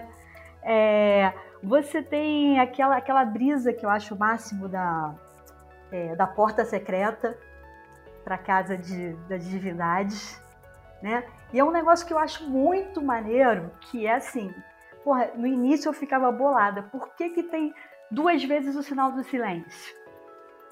porque são duas invocações, né? Essa foi a minha conclusão, tá, pessoal? É, e aí, qual era a minha brisa? Que tu tem uma divindade que ela vai abrir a porta para outra divindade com quem tu vai se encontrar, moro? Então, assim, a primeira invocação para mim é só a parada da abertura da porta. A, invoca... a, a segunda invocação mesmo é que eu encontro com a divindade que você quer encontrar. Pois esse só, só o começo das minhas brisas. Eu, eu vou fazer uma provocação aqui. A gente encerra aqui o programa. Cada um fala o que sente. Calma. Cada um fala o que sente sobre o resto, uma mini coisa. E aí a gente faz um outro programa hoje em, em Destrinchando o Liberhash. Aí senta nós e Cissa. Vamos debulhar. Beleza. Mas é, eu sei assim, que meu editor, eu, meu diretor, meu diretor não vai dizer, não vai deixar. Não, não, eu acho a ideia boa, eu acho a ideia boa. Porque realmente assim, do, do jeito. Porque quando você mandou a pergunta lá, Fausto, Liberreste, eu falei, ah, mole, porra, Vamos lá, Liberhash, você faz o negócio, tem ensinar. A gente discute as experiências de cada um aqui, como é que faz, quem faz, quem não faz e tal. Só que, caralho, eu não tava esperando você fazer isso, não. Você chegou aqui, tipo, abriu o baralho do Liberhash e falou, fudeu. Eu falei, caralho, agora fudeu, a gente tá, tá aqui já. Se eu fizer daqui embora daqui a pouco, tem compromisso. Eu acho até que pode ser uma, uma, um bom fechamento, cara. A gente faz dizendo assim, essa aqui a gente não responde mesmo, porque aí vai virar uma outra coisa enorme, mas eu é assim, só brincando, viu, Cicinha? Ah, ainda bem que a Cissa é de casa, né? Dá pra fazer esse tipo é, de coisa. É. Não, mas ela, foi ela que. Veja só, ela fez. Eu tô, vou criar um negócio aqui que é só porque eu, eu quero que exista um programa. É. Veja, essa pessoa faz magia. Ela ela tem um desejo na realidade, jogou o desejo dela da melhor forma possível para que ele fosse, sei lá, as pessoas abraçassem se fosse possível. Aí, ó. Mas vamos lá, vamos lá. Vamos, vamos, vamos, vamos, tentar dar conta da, da, do problema sem. Porra, você também. Caralho, eu acho que realmente assim, eu acho que sim, você, você me convenceu 100% de que dá pra fazer um programa inteiro sobre o IDS. O pessoal aprende é, como é que faz pitching vendo esse programa. É. Caralho, eu fiz um pitch aqui. Tipo, um minuto me convenceu aqui. Eu vou dar meu dinheiro, agora vou investir em vocês. Em um minuto, não é cinco minutos, não. Ela me convenceu, é... porque eu, eu ia virar aqui e falar assim: ah, acho uma merda, não faço nada, tá, mas agora então, assim, realmente tem várias coisas interessantes aí pra se olhar e tal. E, bom, pra quem tá ouvindo esse programa aqui, já tá 10 minutos ouvindo a gente falar de LibreHash, nunca ouviu falar de LibreHash. LibreHash é, um, é, um, é uma prática de adoração solar que é feita quatro vezes por dia, em que você se vira na direção de, de um dos pontos cardeais, e saúda o Sol naquela posição, né, às seis da manhã, meio-dia, seis da tarde, meia-noite. E cada vez que você saúda o Sol naquela posição, você saúda o Sol na forma de uma divindade egípcia, na forma de, de Arator, na forma de Tum, na forma de Kefra e na forma de Ra. Enfim, aí isso, isso aí já merece o desdobramento todo que a Cissa falou, né? Que vale, vale desdobrar vários detalhes interessantes aí e tal. Por que, que eu achei tão legal o que, o que a Cissa trouxe? Porque eu, eu por exemplo, eu fui uma pessoa que, que, que demorei muito para fazer o Liberhash. Assim, para fazer ele, tipo, com frequência, né? Não foi uma das minhas práticas primeiras. Não foi. E eu sei que tem uma galera. Eu sei que o pessoal lá da, da Badia de, de, de Red Hero, por exemplo, eles super valorizam positivamente, assim, valorizam mesmo, valorizam bastante a prática do Liberhash enquanto prática é, de início de trabalho, né, para o pessoal trabalhar com eles lá. E eu não tive essa experiência, né? Eu não, não, não foi um texto que eu, eu, recebi lá no início do meu trabalho, mas ninguém falou assim, ah, faz isso pra caralho, porque vai ser muito bom. Eu fiz e, e foi legal, mas enfim, demorei para voltar a ele. Né? E, então, quando eu voltei pro Liberhash, eu já estava um cara mais estudado, já tinha estudado um monte de coisa, não, ele não tinha mais assim uma aura de mistério, né? Como quando, quando, você começa a fazer qualquer ritual, né? Mas de fato, quando eu comecei a fazer, ele me provocava imagens muito poderosas, eu via as coisas muito interessantes. Ele, ele, me, ele me era um ritual que me provocava imagens mais vívidas do que, por exemplo, o Ritual Menor do Pentagrama. Eu, eu tinha experiências de visualização e de, de sensação corporal e tal com o Liberhash muito mais é, intensas e vívidas do que eu tinha com outros rituais que eu praticava há anos, né? É, e tal. Enfim, quem, quem aí tem experiências interessantes com, com o hash? Eu curto muito o hash. Eu já fiz o Liberhash mais de uma vez em, em, em tempos constantes. Eu acho que tem uma coisa do Liberhash que ele vai se abrindo para você aos pouquinhos, né? E, e eu fiz algumas vezes com uma constância. Nunca fiz de muito tempo, mas eu fiz com uma certa constância. E, e o que eu acho foda é que ele tem várias coisas que eu acho importante, que é, por exemplo, uma recitação de uma certa forma de um poema, é, você tem uma assunção forma Deus, e você é, você não você tem que fazer isso em horários específicos, então é ritualizado, tem uma, uma coisa que vira até uma ritualização do seu cotidiano. Então, tem essas coisas que me chamam a atenção e eu acho super interessante. É, acho que essa coisa de, de, de, se repetir várias vezes por dia, para uma pessoa, por exemplo, não disciplinada como eu, é muito interessante. Porque é, é tem uma, uma, uma, carga de tipo, ah, preciso fazer, mas depois você meio que você entende qual é, qual é a do exercício de fazer várias vezes. E é, aí você se acha. Mas assim, o que eu vou guardar essas outras coisas que a gente falou aqui para o, o, o, o, episódio de, de. O episódio de Réveillon, sei lá, o episódio de abrir, abertura de. Pode ser até abertura de, de ano, viu? Esse abre um ano. Abre um pode, ano. Ser, pode ser até é, de fevereiro. É, pra abrir o ano, assim, ab- abrir o ano, assim, ah, é, abrir o ano, aí vamos falar do Liberhash pra ser uma coisa bem. tipo, então, nem vou me adentrar muito sobre as coisas, mas é- enquanto efeito, pra mim também foi muito mais forte do que um ritual menor do pentagrama, ou até mesmo no maior, ou, ou outras coisas, porque eu acho que o, o, os rituais de, de, de- esse ritual do, de banimento, enfim, invocações, eles são utilitários, assim, você tá fazendo uma coisa, tipo, pra fazer uma coisa, é um banimento, é uma invocação, não sei o quê. Já o Liberhash é um rolê meio meditativo. Você tá lá meditando sobre uma coisa. E aí, é, para mim, é óbvio que vem mais imagens. Porque você tá meditando sobre uma coisa e você vai, tipo, meio que entrando. E você tá fazendo a sua forma Deus daquele negócio. E do tipo, uma hora só pra aquela. é, Não uma hora, né? Porque é muito curto. Perto de uma hora. Você tá dedicando um momento só pra aquela entidade. Na verdade, aquele panteão, né? Mas existe uma certa devoção a uma entidade específica que seria uma divindade, né? Daquele determinado horário, enfim. te- tem, um, tem um rolê. Mas o que eu posso fazer aqui, das minhas experiências. A minha primeira experiência, eu tive um, um, um abraço com Kéfera enorme. Acho que já contei aqui pra vocês. Não, eu, eu tive. Foi um Réveillon. Eu fiz um Liberrest durante o Réveillon. E aí, era virada do Réveillon, meia-noite. E eu tava fazendo o Liberrest pra Kéfera. E aí, eu comecei a chorar. E eu comecei a ter uma, uma, uma, uma conversa muito profunda com, com essa entidade. Era uma conversa muito profunda, muito profunda. Eu fiquei muito emocionada, assim. Eu fiquei tipo, meu Deus, o que é que tá acontecendo aqui? Eu nem sou muito assim. Sou emocionada, mas não sou nesse lugar. E aí, eu meio que te disse, ai, nunca mais vou sair daqui, te amarei eternamente. E, tipo, prometi amor eterno. E aí, acabou o ciclo, acabou, né? E cadê o amor eterno? E aí, eu tava dormindo de madrugada, é, por volta do horário, que era pra fazer o ritual. E me entrou um, um, um besouro brasileiro que parece muito com. Ai, como é que chama? Escaravelho. E aí e, entrou na hora específica e a gente. Eu pensei que era uma barata. Eu fiquei assim, "Ai, meu Deus, tá entrando, não sei o quê. Quando eu fui olhar pra tirar do quarto, era esse escaravelho meio brasileiro. Eu fiz, caralho. Recebeu uma visita de Você, Kéfera você- self chegando ali. É, disse assim, ó, você não disse que ia me amar pra sempre, eu voltei, você não tá. Você não tá me amando. Maravilhoso. É. Então, pra mim é um ritual muito. Eu, eu acho muito potente, assim. Enquanto poesia, enquanto efeito, enquanto imagem, enquanto até tipo meditação. Pra mim é um ritual meditativo. E aí tive outras coisas, mas eu acho que vou guardar para o episódio de 2022. Guarda, guarda.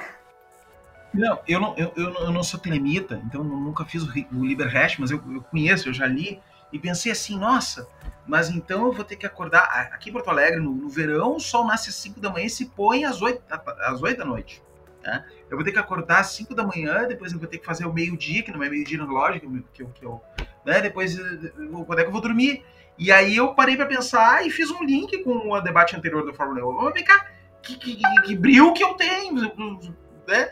E Eu, eu acho que só o fato do cara fazer isso, né? Não precisa, se não quiser rezar o Liber quiser rezar o Pai Nosso, uma Ave Maria, nesses horários, olhando para o sol e rezando o Pai Nosso 5 da manhã, e depois à meia-noite, só isso aí já dá um baita de um, de um- treino para a pessoa. É um IAO total, é um, um ordalhozinho autoimposto que alguma coisa a pessoa tira daí.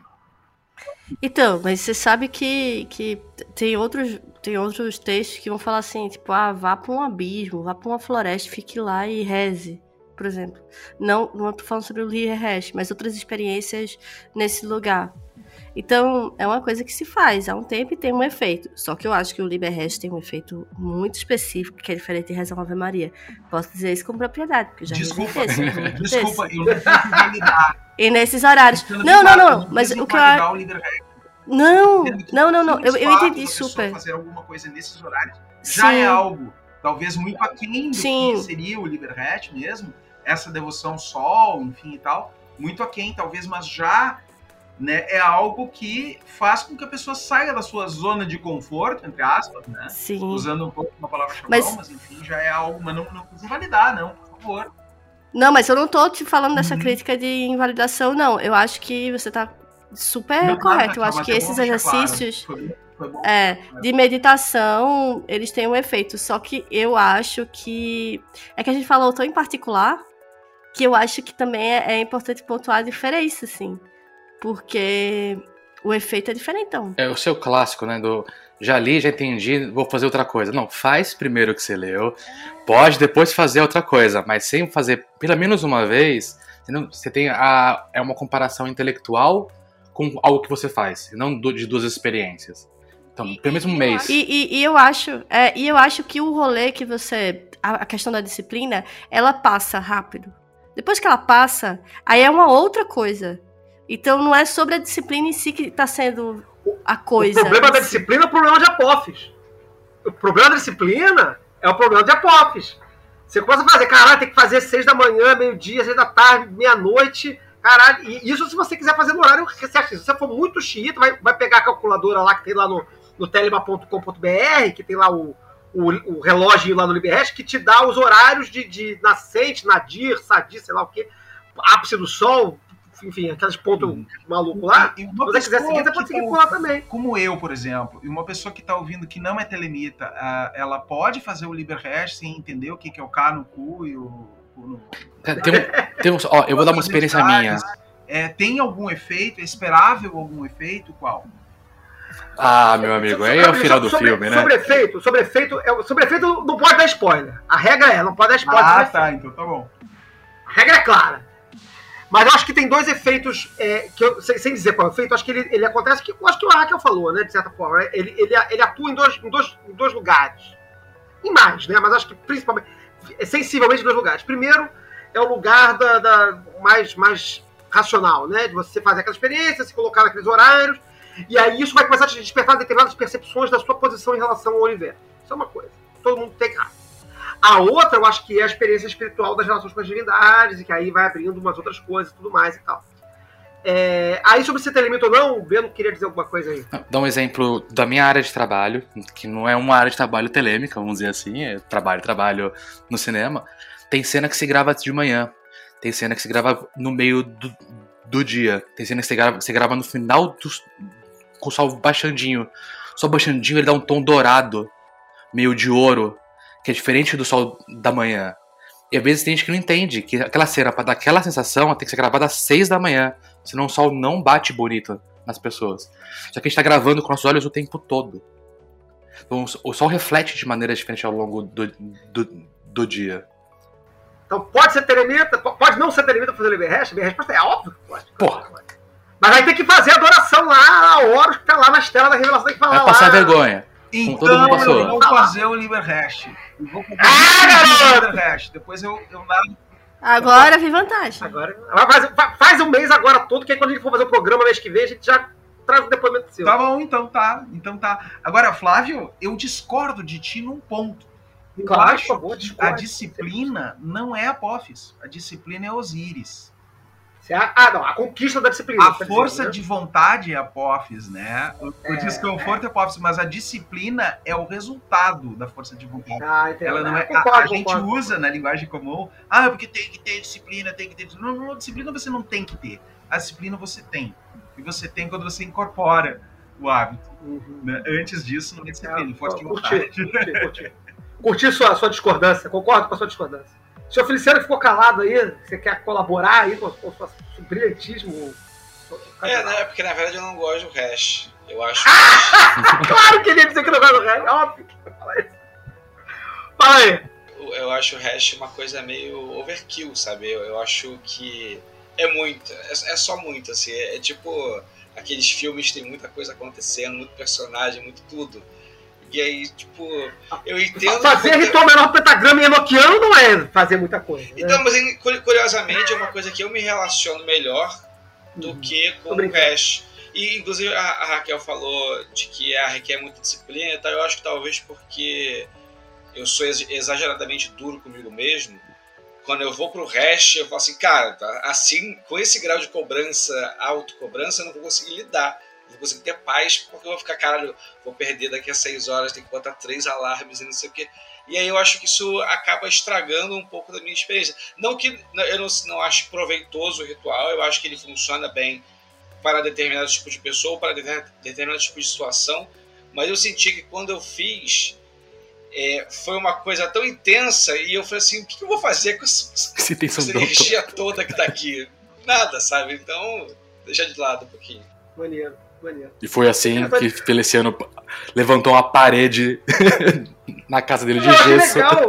Eu achei legal porque o, o seu Feliciano ele não, não disse que o ritual é ruim ou que o ritual não funciona. Pelo contrário, né? Tipo assim, é tão, foi, foi tão intenso a sua narrativa. dizer, tipo assim, Porra, ele foi tão intenso que eu não conseguia, tipo assim, canalizar ele de forma interessante. Né? Não achou uma saída, um lugar pra escoar, né? Ele. E, e acho que. É, é, eu tive a sensação que é como se você chegasse pra um cachorro e falasse assim: vamos brincar, vamos sair, vamos pra rua. E daqui a pouco o cachorro tá pilhado de um jeito que ele mesmo não sabe dar vazão àquela energia. Fica só latido correndo pulando. Muito bom, interessante, legal, legal, legal. Você que está ouvindo o programa aí, quiser saber sobre o LiberHash, quiser é, é, é, é, fazer, praticar, enfim, nesse, e nesse meio tempo, quando a gente está gravando o programa, porque, cara, já tá certo, esse programa vai sair em fevereiro, com certeza. É, pô, vamos passar o carnaval gravando esse programa. É, a gente, você pode procurar, é um texto fácil de achar, você procura aí LiberHash, R-E-S-H, é, a prática dele, ele tem uns, umas sacanagem lá, que ah, tem que fazer o sinal do grau, não sei o que lá e tal. Você ignora essas paradas de sinal de grau, porque você, se você não, não é da A, você não tem grau, e aí você faz todos os sinais, não se preocupa, não tem sinal proibido, faz, faz, faz o que tu queres. Ah, mas eu sou nada, não tenho grau. Ah, faz, faz, faz os quatro, cara. Faz os quatro sinais, não tem problema. Faz os quatro sinais nos quatro cantos. Vai dar, vai dar ótimo, vai ser muito bom. E tem um final, no final de cada gesto, você tem que fazer a adoração, da, que é o texto da Estela, que eu faço diariamente, há anos. Né? E eu curto, eu acho muito legal. Eu, eu gosto de fazer. Se você curte, mas durante anos que eu fiz o resto, eu fiz sem isso. Não fiz com, com a adoração da Estela da Revelação. Né? É, então, se você não quiser fazer, também não faz. Mas se quiser fazer, eu recomendo. Eu acho que é irado. Não é um texto difícil de decorar. Deco- decora em português ou em inglês. Eu faço em inglês porque eu achei que em inglês fica mais bonito. Mas tanto faz, na verdade. Eu achei mais fácil decorar em inglês, na verdade. Eu achei em português, eu tinha dificuldade de decorar a ordem das palavras, sei lá, não funcionava. É, mas se não quiser fazer a adoração da, da Estela, né? A adoração. A, com- no texto diz assim: fazer a adoração como foi ensinado, sei lá, como ele foi. É, é, são os versículos 37 e 38 do capítulo 3 do, do livro da lei. A, a parte que é. Entre, entre um versículo e outro tem um, tem um parágrafo que esse você ignora, é só a, a primeira parte poética e a segunda parte poética. E, bom, é, não respondemos você, Cícero. Claro gente não, você de pro- Uau, vocês responderam não respondendo. Mas eu acho que, cara, mas assim, eu acho que foi a melhor provocação, que eu acho que. Cara, já, vou, já vamos alterar nosso calendário de gravação, Raquelzinha. Vamos mexer lá. Vamos fazer esse programa assim, Cissa. Vamos fazer esse programa assim e, e você é a nossa convidada para participar do programa. Uhul, muito bom. Tá bom? Cara, eu acho que é isso. Temos um programa? Temos um café com pestilência? Com certeza. Muito. Eu fui professor Cara. durante muito tempo e teve uma vez que um aluno, professor, professor, me tira uma dúvida. Daí Eu, né, tava, um- tava inspirado aquele dia. Mas por que eu faria isso? dúvida era maravilhosa. Dúvida, o que eu vou tirar de ti uma dúvida? Vai ficar sem ela, cara. O que que vai fazer? Isso aí. Muito bom. Então vou caminhar aí para as palavras finais. Vou começando pela, pela mesa e terminando com os convidados. É, então vou começando na ordem ao contrário, que eu acho que foi que eu fiz. Então começando com as palavras finais, Raquel Ferraz. É isso, gente. Eu acho que façam LiberHash, depois a gente conversa. E é isso. Feliz bom, é, bom ano, né? Feliz ano novo, essas coisas. Isso aí. isso aí. Senhor Feliciano. A dúvida alimenta a alma. Muito bom. Breno Zácaro. Pra quem já faz LiberHash, vou dar uma ideia de Pimp My Rash. Todo mundo tem um ascendente, um meio de céu, um descendente e um fundo de céu. Então, pra trás do sol, dá pra você pôr um signo de cada ponto que tá no seu sol. Fica aí a brincadeira. Caraca, Pimp My Rash. Curti, curti a ideia. Curti. Arrasou. É, então, Rafael, muito obrigado por ter comparecido aqui com a gente. Suas palavras finais aí, seu abraço, seu desejo. Obrigado, de um grande abraço a todos e todas. Aí é isso. Vamos, né, vamos praticar. Vou praticar. Cissa, minha querida, suas palavras finais. Pô, gente, eu tô felizaça que eu ganhei o meu programa. um programa pra eu chamar de meu. Caraca, maravilhoso. E, e pô, eu, pô, eu falar a mesma coisa que a Raquel. Assim, o Hash, eu não tenho nada por ele no início. quando eu comecei a fazer, eu fiz uma provocação de um amigo que falou assim para mim. Eu falei, cara, mas eu não me identifico com essas divindades egípcias. Eu, eu tinha mil problemas com o resto. Ele falou assim para mim: só faz. Faz e depois me diz. É isso que eu tenho para te dizer e nada mais. E aí, pô, não preciso dizer mais nada, né? Como, como havia antecipado por off e também nesse programa, né? A gente faz o, o Café com Pestilência sempre sem tema central, porque os temas são mandados pelos, pelos convidados, né, pelos nossos apoiadores e apoiadores do podcast. Mas esse programa teve tema. O tema desse programa foi, foi ciclos. A gente falou sobre a reencarnação, a gente falou sobre a fórmula de Aô, que é uma fórmula cíclica, cíclica, e a gente falou do hash no final, que é uma cerimônia, é um ritual que fala sobre os ciclos do dia, sobre os ciclos da vida, sobre os ciclos da, da, da do, é, é, das experiências mágicas, das, dos desenvolvimentos espirituais.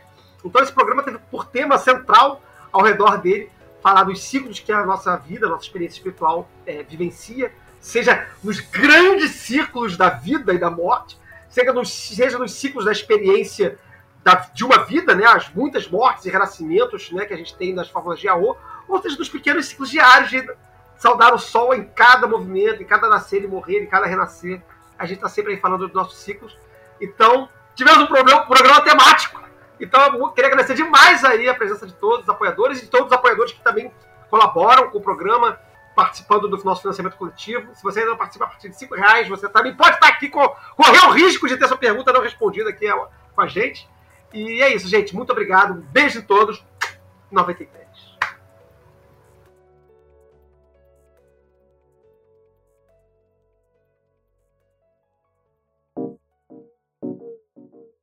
Editado por Dodô de Patinete. twitter.com barra Dodô de Patinete.